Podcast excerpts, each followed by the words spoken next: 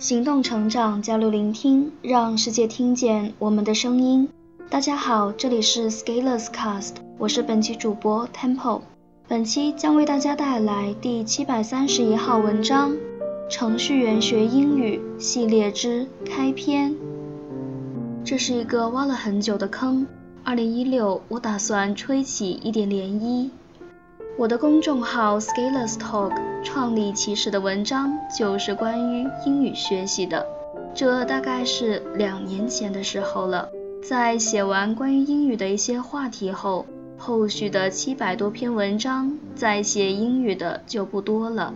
虽然仍然有很多朋友是出于英语学习的目的来关注了我，但是我相信我能带给大家更多的东西。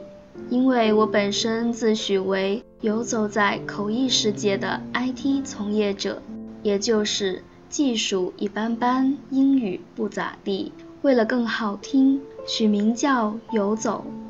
这几年的笔耕不缀，唯一让我感到心安的就是做的事情多一些，做的速度快一些，会写写文章，而这也正好带动了一群小伙伴。一起持续行动。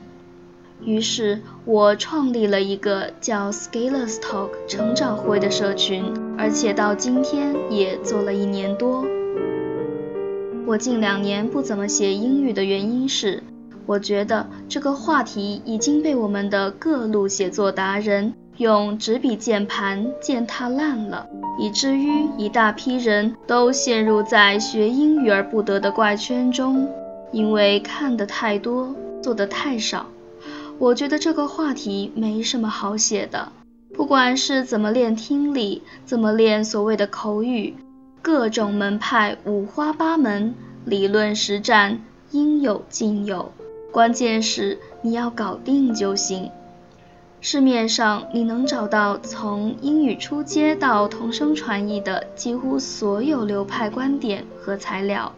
但是仍然有一大批人还是在苦苦寻求方法，期待谁能写出一种新方法，让你一键升天。而这种现象，我觉得不是学英语的问题，而是人的问题，也就是人的学习系统和行动的问题，是思考和定位的问题，再本质就是成长的问题。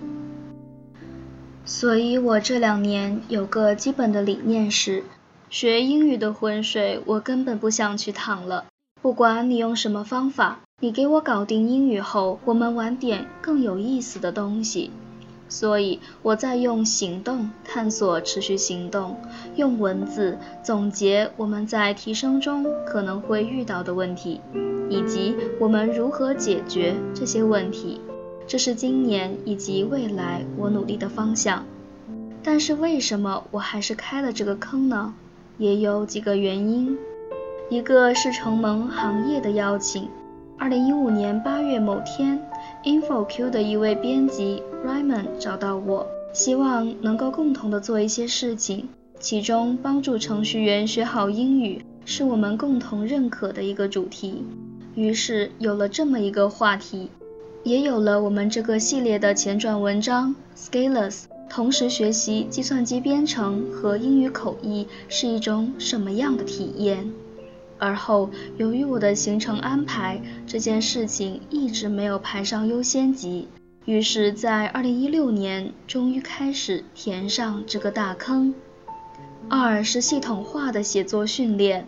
二零一五年十二月，电子工业出版社的一位编辑找到我。希望我能写一本书，诚惶诚恐。我觉得自己只是随便写写，顺着持续行动的节奏写写。而如何把这些篇章组装成更有体系的集合，这其实是一个值得探索的话题。而这正好也是我今年的一个重要的尝试方向。平常有一些好的想法和理念，要更有节奏、有规律的落笔成文。三是更广阔的想象空间。其实这个公众号在开设之初，订阅者中男性读者和女性读者的比例是二比一，这和其他 IT 行业的公众号一个风格。写着写着，我就突然发现女生比男生多了。然后现在看了一下我的公众号，女性占比已经到百分之五十八点五了。后面我做了成长会，发现也是这个规律。二零一六成长会六百多人，这个比例达到百分之七十二。要知道，作为一名 IT 行业从业者，看到这个数字还是有点不习惯的。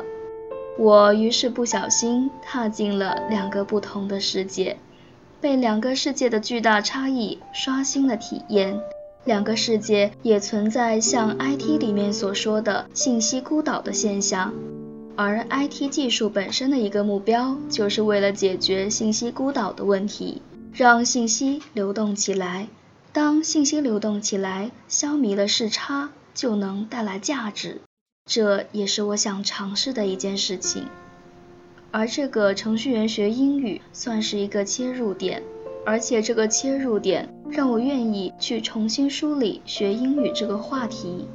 不过会以程序员的角度，因为我自己也是计算机专业出身，所以我觉得在这个方面做一些尝试。还是很好玩的。后续的篇章这里大致的写一些，我会从程序员的特点开始切入，分析程序员学英语的常见心态，提出一些基本的思路和原则，引出一些操作建议和指导思想，最后给出一些方案。请注意，我把具体的操作方案放在文章的最后，是因为思路清楚了，行动才会有章法。末了，如果你不但想学英语，还想了解程序员，我相信我的文章也能满足您的需求。本期文章就分享到这里。如果对我们的节目有什么意见和建议，请在底部留言点评。如果喜欢我们的节目，请关注并且点赞。谢谢大家的收听。